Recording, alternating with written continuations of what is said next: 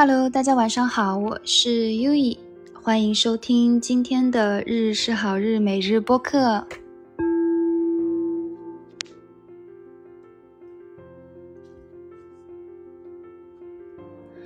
呃，今天也是非常丰盛、充满很多很多爱的一天。嗯，聊点什么呢？我也还没想好，就因为今天做了很多事情。那就先从，那就先聊聊今天做了什么吧。嗯，今天早上还是一如既往的收拾卫生，呃，其实挺有意思的哈，就是刚好最近这几天是日本在放那个盂兰盆假嘛，刚好也是国内的中元节，然后呢，呃，等于说就是大家在放假的时候，然后却在这几天就是有那个台风。会经过日本的这样的一个讯息，所以说就是有很多朋友的出行计划也全部都被打乱了嘛。然后我也在想啊，这几天如果呃因为台风不能出门的话，那我就在家里待着吧。我在想啊，肯定会有大雨，可能风很大嘛。然后结果呢，就是从上周就是本来台风预计就是上周六，就是前天要来的，但是它没有来哦。包括就是前天也好，昨天也好，今天也好，我都没有怎么经历过下雨，所以呢，就是觉得很感恩啊，觉得就是老天还是送来了很好的天气给我们，嗯，哪怕下一点点雨也好，哪怕真的台风来也好。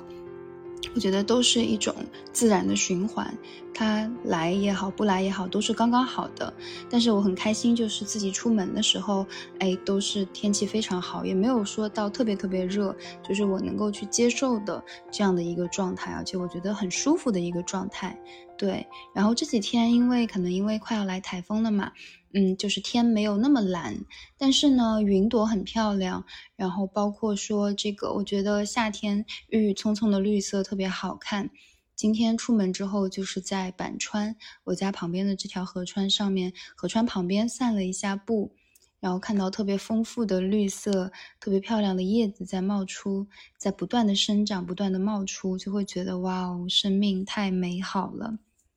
嗯，真的呢。然后今天呢，下午去这个自习，然后我把我的显化版给重新做了一下。嗯，因为我大概每年都会做几个显化订单，就是我想实现的愿望，我会比较比起愿望，我会比较想用显化，然后比起梦想，比起目标，我会用订单。对，就是哎，砰叮下订单那种感觉，就会觉得更轻松，更加像是一种很简单能做的那样的一个感受哈，所以我比较喜欢用这样的一个说法。然后今天不仅仅是做了这个月的，包括今年的，还有就是到二五年的，原因在于这个刚刚好不是最近刚过狮子座门户嘛。狮子座门户也好，包括昨天跟大家分享的这个八月庚申月的这个月份的风水也好，它都是非常非常帮助我们去快速显化以及整理我们自己的内心，包括去让我们知道自己想要什么的这样的一个月份哈。所以我觉得就是刚刚好。就是，而且也经历过，呃，这段时间七月份、八月份很多事情嘛，所以其实我又重新的把自己想显化的内容稍微整理了一下，同时把它做成了更加可视化的这样的一个排版。啊，我在 Canva 上，然后就是结了配合了一些配图，网上的也好，自己的也好，然后去把它重新就是做了三个份，然后我决定就是把它放在家里面，我随时可以看到的地方。然后去显化，然后去实现它，也没有去，就是已经实现了。只是我在看到他们的路上，对的。然后做这个过程，我就挺开心的，就是刚刚好也在，就是最近有有在 YouTube 上，我有一段特别特别喜欢的这个显化音乐。然后哦，说一件关于显化很好玩的小小的事情哈，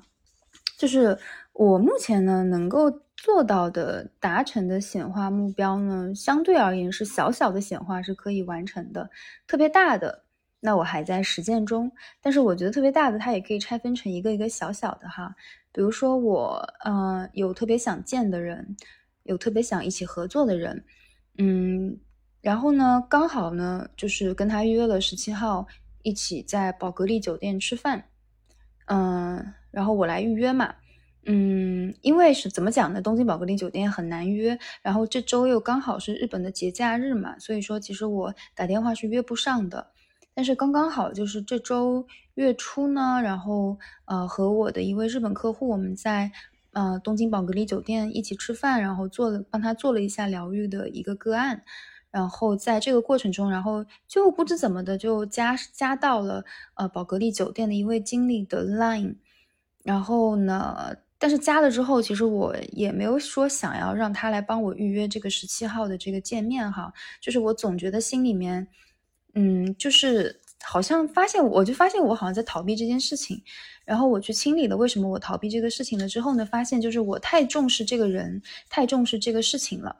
以至于有点执着开始产生了，然后而我的那个小我或者说。就是这样的一个表层意识呢，他好像就是感知到了这一份压力了之后呢，他就会啊去进行逃避，他就会他就会退缩，所以我就其实就是一直拖到昨天，我都没有去做这个预约。就是我也可能就是会想，就是我直接 walk in，我直接进去就好。但是后面我发现，原来那一天是一个节假日嘛。然后我就我就有点慌，而且我甚至还做梦梦到了我们在那进去了之后发现没有位置，然后很不顺利的这样的一个梦哈，就我就知道哦，原来我的内心哈对于这个事情是这么的 attachment，是这么的有执着，以至于产生了一些恐惧了，那就清理一下呗。嗯，刚好昨天昨天我觉得是一个嗯特别能量特别强的一个日子哈。所以我昨天就刚刚好，就是呃给那位经理发了 Line，但他昨天没有回复我。他是一位意大利人，然后呃从就是从意大利的，他们是万豪集团嘛，就是 Marriott，呃万豪集团的呃员工。然后呢，就是后面他就是之前是在意大利的丽思卡尔顿工作的，然后呃。因为东京宝格丽酒店刚开业，然后就被派过来，然后去做一些管理的工作，就是像是一个小经理这样的一位呃意大利帅哥哈。当时其实就是跟他沟通，也只是因为嗯就不知道怎么的就聊几天来了。然后我也去过意大利嘛，就跟他稍微聊了一聊以前的经历。然后呢，包括我觉得有一段对话我很喜欢哈，就是他有说到，他说嗯，他觉得就是东京。很多地方的这种高级酒店里面的服务员呢，他其实就是更加像一个呃这种微笑机器。他说，但是呢，他希望就是来这个宝格丽酒店的这个酒吧吃饭的人、喝酒的人都能够就是更自由、更开心，像朋友一样的去跟这边的服务人员聊天。所以那天他也确确实实让我感受到了这一股力量，这一股很自然的这种沟通的能量哈。但是我就是还没有一直没有预约他嘛，然后我昨天发了消息，但他呢，呃，我看到他已读但没有回复嘛，然后我就在，因为昨天还是周日嘛，肯定特别忙嘛，我就在想，哎呀，他可能特别忙，一时之间忘了，怎么办呢？那我再要不要再给他发一条呢？哎，我就在想这个的事情的时候呢，我就说，哎，我做一个显化冥想吧。然后就是大概就是冥想的那个感觉，就是出现的画面，就是我跟这位朋友我们在宝格丽酒店，就是十七号非常愉快的沟通，然后去建立合作、建立链接的这样的一个画面哈。嗯，也没有说建立链接，就是很愉快、很开心的一个画面。我能感受到那个画面里面那种氛围。然后今天就出门，因为他还是没回复我嘛，中午，然后我就把这个事情放下了。然后我出门，因为我。呃，去外面自习嘛，然后我就不会想要背的特别重，所以我就把我钱包呃里面拿了一些东西装到了一个小小的一个那种随身的小袋袋里面，然后呢，我就翻到了这位意大利经理的名片，宝格丽名片。我当时他给我的时候，我放在钱包里没有拿出来，我当时看到了这张名片，我就说我把这张名片今天带在身边好了。我也不知道为什么，反正我就是，我都就今天我只就我只带了我的学生证，还有图书馆的卡，还有这张名片，放在了我那个小小的随身的小零钱袋里面，当然还有现金这些哈。结果我一到咖啡馆，我开始写东西，结果我就发，我就收到他给我发来的消息，他说，啊，虽然那天是节假日，但他帮我 keep 了两个座位，他说很期待再一次见到我，然后就是他说上次跟我聊得很愉快，他给了我一条这样的信息，我就哇哦，就是这很小很简单的一件小事情哈，但是呢，嗯，第一个我发现原来我面对一点点好像。去见到一些我很想见的人的时候，我可能会因为过于期待和过分期待而产生一些压力。然后我识别出了这个压力呢，其实是来自于我还是没有把我放到一个很自然、很平等的状态里面。我可能还是有一种，比如说见明星，然后去见很厉害的人，我把它放到了一个特别高的位置了，而以至于我会去产生压力。所以呢，我的练习就是去把他们看作普通人，同时把自己和他们放在同一个位置上。我觉得这个很重要。这样的话，人与人之间，你和任何人，你才能够去建立更平等的关系，去建立更好的流动和链接。因为你，因为我在我看来，就是你只要想要去跟他链接的话，你就你就一定要，你就得把自己放在同样的。这个位置上面，同样的跟它对齐的这个位置上面，就是我们显化有一个词哈，叫这个叫这种有点像是能量对齐，或者说是这个订单，或者说是这个显化对齐。这个对齐就是说你要一致，你才能够去实现它，你才能够去呃去把它让它更好的流动起来。所以说。这一点我觉得是对我而言是个挺好的练习哈，所以大家如果说 想要显化一些小小的事情、小小的愿望、小小的内、小小的目标、小小的订单的话呢，就可以先从一些小练习开始。我分享一个呃之前做的一个很小很小的练习哈，嗯，就是我吸引力法则的导师他呃跟我们分享的一个练习，它很好用。这个练习呢就叫做小黄鸭练习。就是说，我们先从很小很小的东西开始显化。嗯，他当时举了几个例子哈，他他当然也有用小黄鸭，也有用比较少的钱，或者说是，呃，就是一个工作机会这样的一些显化哈。但是小黄鸭是非常直接的惊到我的这样的一个内容哈，就是我们可以去显化两天内在我们的身边出现一只小黄鸭，那怎么去做呢？首先，我们就是去放平、放轻松，把这个就是让自己在处在一种非常平静的状态里面，然后去呼吸三到五次，就是呼气、吸气，然后你在呼吸的过程里面呢，你是能够觉察到自己在呼吸的，同时你尽可能的让自己的意识里面什么都不要有，你大概重复这个三到五次的呼吸。尽量的把这个呼气的时间拉长，然后呢，你开始想象你眼前出现了一只黄黄的小黄鸭，你想象它的颜色，你想象它的形状。这个时候，其实你也可以在网上搜一下图片，让自己看到哈。就是如果你。暂时没有那个，就是没有想不出来它的样子的话，好吧。然后你想象它的样子，想象它的颜色。你看它嘴巴是红色的吗？它的眼睛是怎样的？然后它的这个大小是怎么样的？它是大的还是小的？你就是想象你在看到它。然后呢，你在这个可视化大概持续半三十秒，二十到三十秒之后。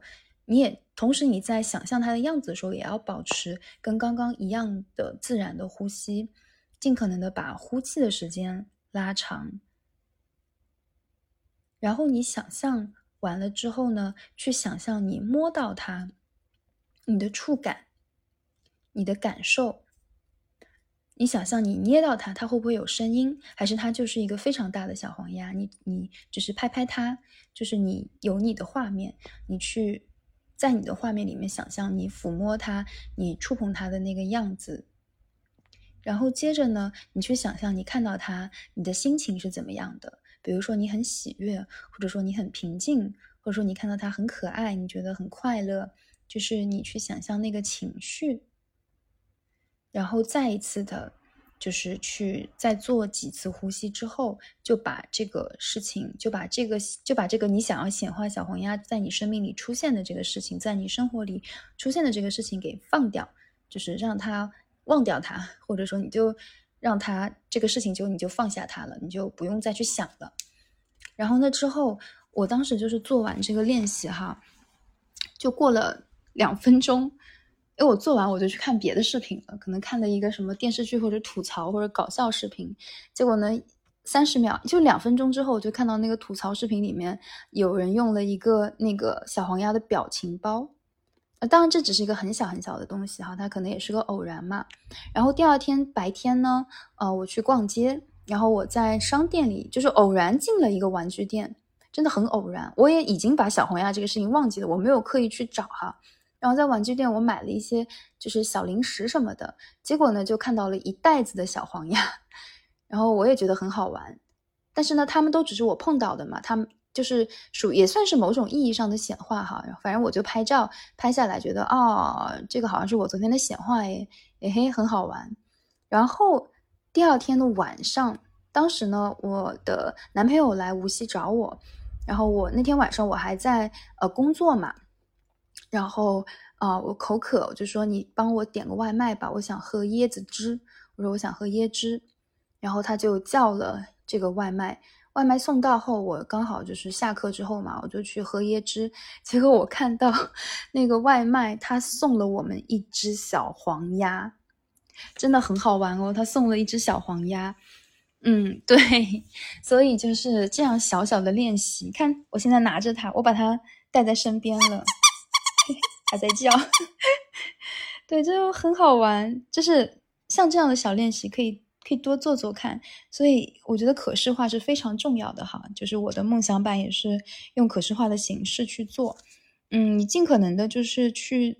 给自己一些时间，给自己一些允许，然后也不需要很有压力。你你经常看到它，然后你看到它，你产生很喜悦的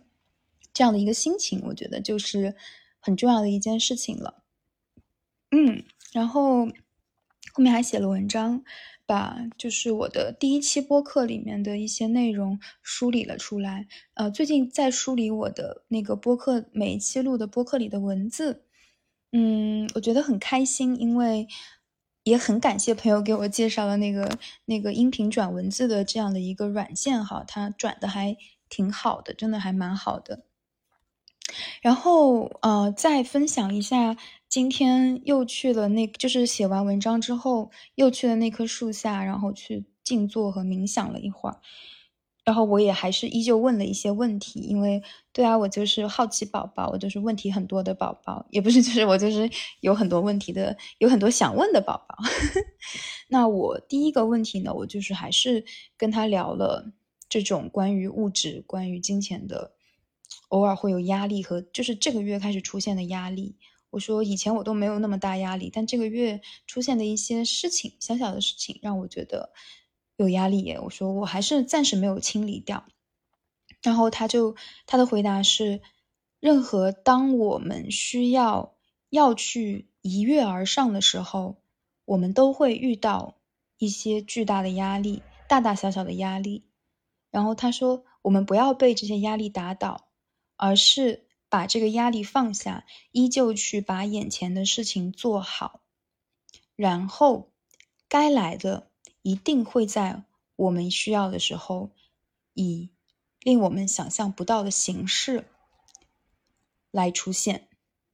他说：“我们只需要去相信这个力量就好。”另外，他同时也让我去清理了，呃，我小时候的一些关于这个这方面金钱也好啊，物质也好匮乏的记忆，包括前世的记忆。因为我其实有一世，就是以前做量催的时候，有一世就是因为金钱课题，然后我没有跟我很爱的人在一起，所以那一世是非常痛苦的去世的。然后，所以就是他跟我说，他说我这一生，他说我的生命在这个时候，就是我其实是来实现我的物质欲望的。但是他说我我要来实现，在我的就是在我实现完之后，我要把这些东西全然的放下，那我就可以去真正的做到扬升，进入一个更高维度的宇宙，或者说去进入一个就是不一样的这样的一个生命之流。就他有，就是给了我一个这样的信息哈。所以呢，嗯，我觉得也非常好的去，就是让我觉得啊，好像真的是这样诶。那我就还能怎么样呢？那就去继续去信任，信任所有发生的事情，然后去交给生命，然后去专注于眼前，而不是去焦虑，只是专注于眼前，去把我要做的事情去做好，就只是这样。对，然后另外就是，嗯，因为我在做显化板嘛，然后我发现，哇，我想做的事情还蛮多的哦，然后我就会觉得我能不能完成呢？好像这样压力有点大哦。然后我就也问嘛，我说，呃，我今年也好，未来也好，想做的事情都好多啊。比如说，我又想毕业，但我又想学很多东西，也想去开设很多很多的内容，想去做更多的输出和创作。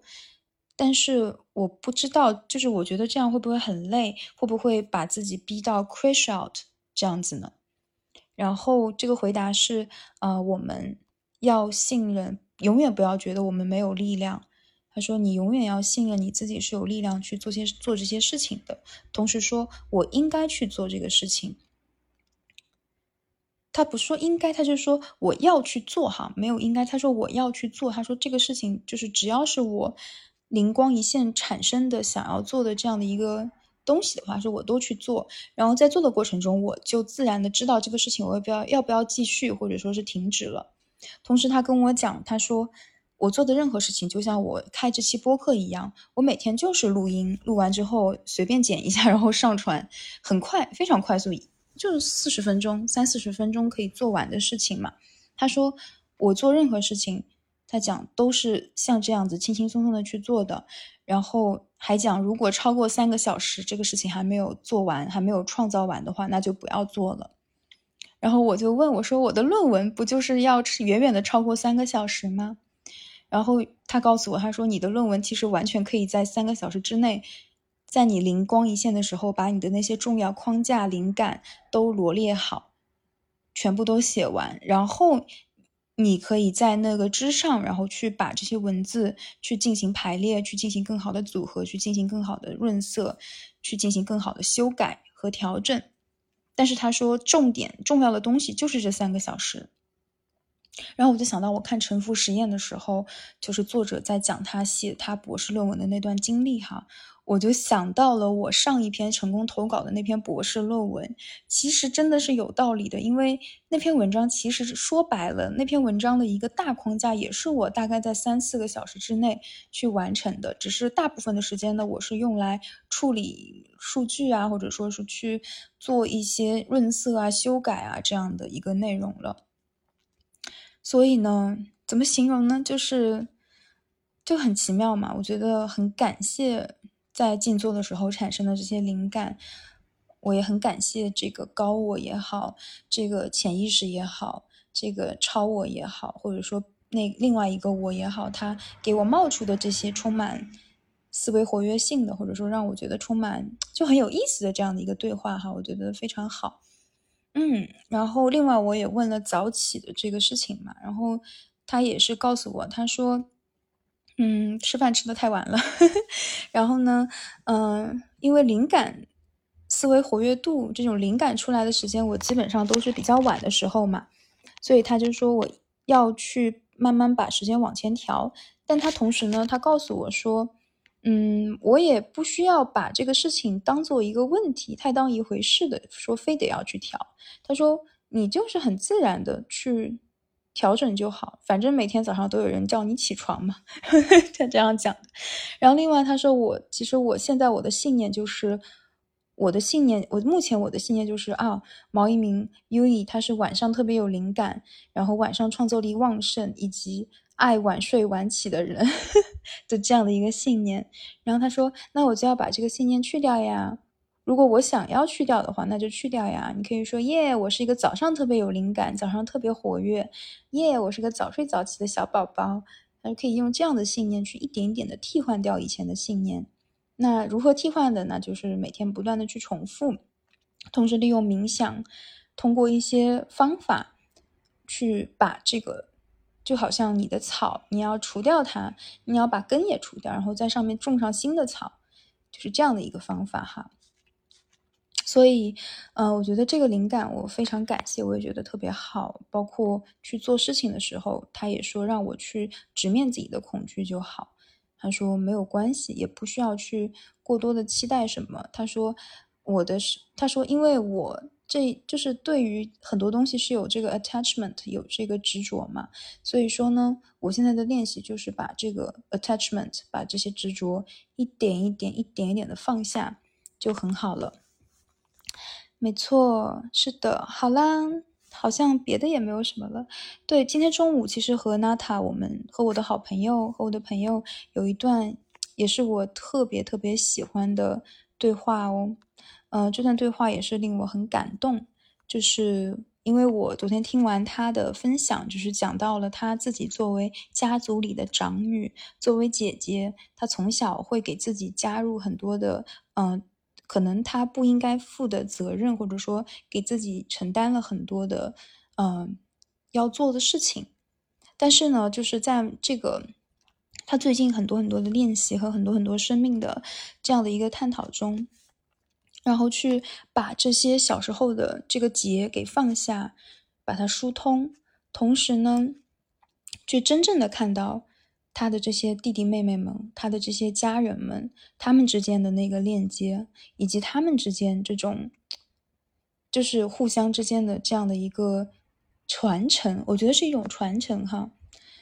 而这个，这个我会觉得这样的，就是这个其实对我今天写的分享的这篇文章，就是我自己今天把我们家族的，呃，一些包括对外公的很多事情，我整理成了文章哈，嗯。然后再搭配上娜塔，我这位朋友，他告诉我他对他自己家庭关系的一个清理，然后我看到了，真的是很深很深很大的爱哈。这个爱呢，它是一种无条件的爱，真的是一种无条件的爱，就是那种我很爱我自己，同时我们也是被爱的，然后在生命里面。所有遇到的人也好，事物也好，他都会很自然的把这个爱给生长出来。我就想到，哎呀，又扯远了。我就想到了，呃，之前我在日本算命，然后我遇到的我自己算命哈，就是我在日本摆摊算命的时候，有一位老奶奶来找我看八字，我们聊的超级开心，而且她跟她那个盘哈，真的是严丝合缝。所以说呢，当时呢，就是我觉得很，就是跟他很有缘分嘛，就去，就他就邀请我去他家做客。然后这位奶奶她七十多岁哈，她在做夏威夷疗愈的工作，就是呃有结合按摩，然后包括能量疗愈啊，很多很多内容哈。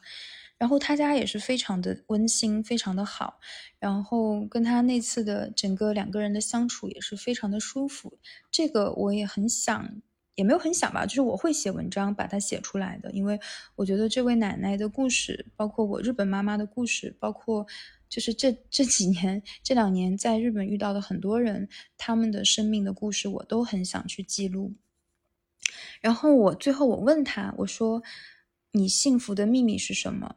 然后他说第一点就是如果觉察到任何的。自己的负面情绪出来的时候，那都先自己进行清理，然后再去把这个负面的事情再考虑要不要说。他说最好就是自己能够清理，就是最好的，因为他说嘴巴你说出来的话它是很有能量的，你把这个负面的信息说出来，呃，把它传递给别人的话，那就是像。宇宙就是向外界、向你的能量磁场去传递负面的能量了，所以他说这样你会吸引回来负面的能量。所以他说一定要自己先去在自己的里面去深层的意识上面去把这个所有的负面的信念和情绪去进行清理，去进行调整。然后第二句话就是他说无条件的爱，日语叫 mujogeno 爱。他说完那个话的时候，其实我当时不太能够理解，因为在我看来，我觉得我的爱很值钱，我要给我喜欢的人，我要给我觉得重要的人，所以他和我的信念不太一样哈。但是我今天通过我这位朋友，我好像又能感受到了不一样的状态了，就是，呃，从我的爱它有限，我要给我重要的人，到我的爱是源源不断的，我可以把它以更大、更广。更深、更远、无数倍、无穷倍的这样的一个力量扩散出去，我会觉得很有意思。诶，就是那种原来我不断的，原来我好像今天我就一下子能够理解他说的无条件的爱的意思了。所以，我们。每个家里面，或者说我们每一个生命，你做了妈妈，做了爸爸也好，或者说你要去承担一些责任的时候，每一个新的工作也好，新的生命也好，新的任务也好，新的人的到来，它可能都会对原有生命的，就是原有的我们的生活带来一个巨大的恩典。这句话是来自我的朋友，我想我也很想在这里分享出来哈。然后这个恩典呢？它可能会藏在失落和委屈里面，就是说，有的时候很多事情的发生，它其实对我们而言都是一个巨大的恩恩典恩赐，但是呢，它可能这个巨大的幸福，这个巨大的恩赐，它会藏在一些失落委屈的一些情绪里面，或者说藏在这些呃呃混乱也好，或者说你不是很清楚、你不懂的这样的一个意识里面。而我们要走很久，才发现这些恩典，这颗糖，在一开始就给到我们了。而我们要做的，只是去把它找出来，去看到它。对，所以呢，真的是这样。我觉得，嗯，去加速显化吧，真的，去玩，去创造，去做任何你想做的事情，然后去。去做就好了，没错。好啦，那今天非常感恩，我就很感谢日本这几天的天气，就是就是完完全全的，就是贴着我去生长了。我今天想洗衣服，然后也是非常好的天气，也没有下雨，就非常的好，非常的好。嗯，明天下雨也好，不下雨也好，我都愿意去接受。然后明天我会带上两位朋友一起去六本木，呃，我的瑜伽教室练瑜伽，我也好开心啊。然后，对，明天我可以跟我的日本妈妈贴贴了，好开心啊。然后今天也是非常感谢，呃，源源不断的灵感，还有把这个很细的这个显化清单、显化版完成的我自己，我真的太棒了。然后也很感谢，很感谢啊，隔壁楼的姑娘，隔壁楼的女孩，然后她给我分享了很多很美味的食物。然后我虽然就是最近去他家，我都会小小的失落，因为他很快要搬家了。我很喜欢，就我我就是我很开心，我跟他啊，在我生活的这个地方这两年，我们所建立起来的非常好的链接，我真的非常开心。然后他即使搬家也好，啊，我也希望我们的链接能够很自然的进行下去，链接下去。然后也很开心，今天咖啡馆，然后状态特别好。然后今天喝到了很好喝的拿铁，很好喝的红茶。然后哦，我还买彩票了，我还中了几百块小钱，也很开心啊。就是允许自己去玩一玩，然后就是跟着灵感去生活，就是有很多很开心的事情发生。所以呢，嗯，就是这样啦，每天都很开心啊。今天也是丰盛的，明天也是丰盛的。哪怕遇到一些什么样的事情，你也要告诉他，这个事情就是为我而来，它里面藏着一些恩赐和糖果，我要去看到它哦。好啦，那今天的日日是好日每日播客就到这里啦，感谢你的收听，谢谢你，我爱你，爱你哦。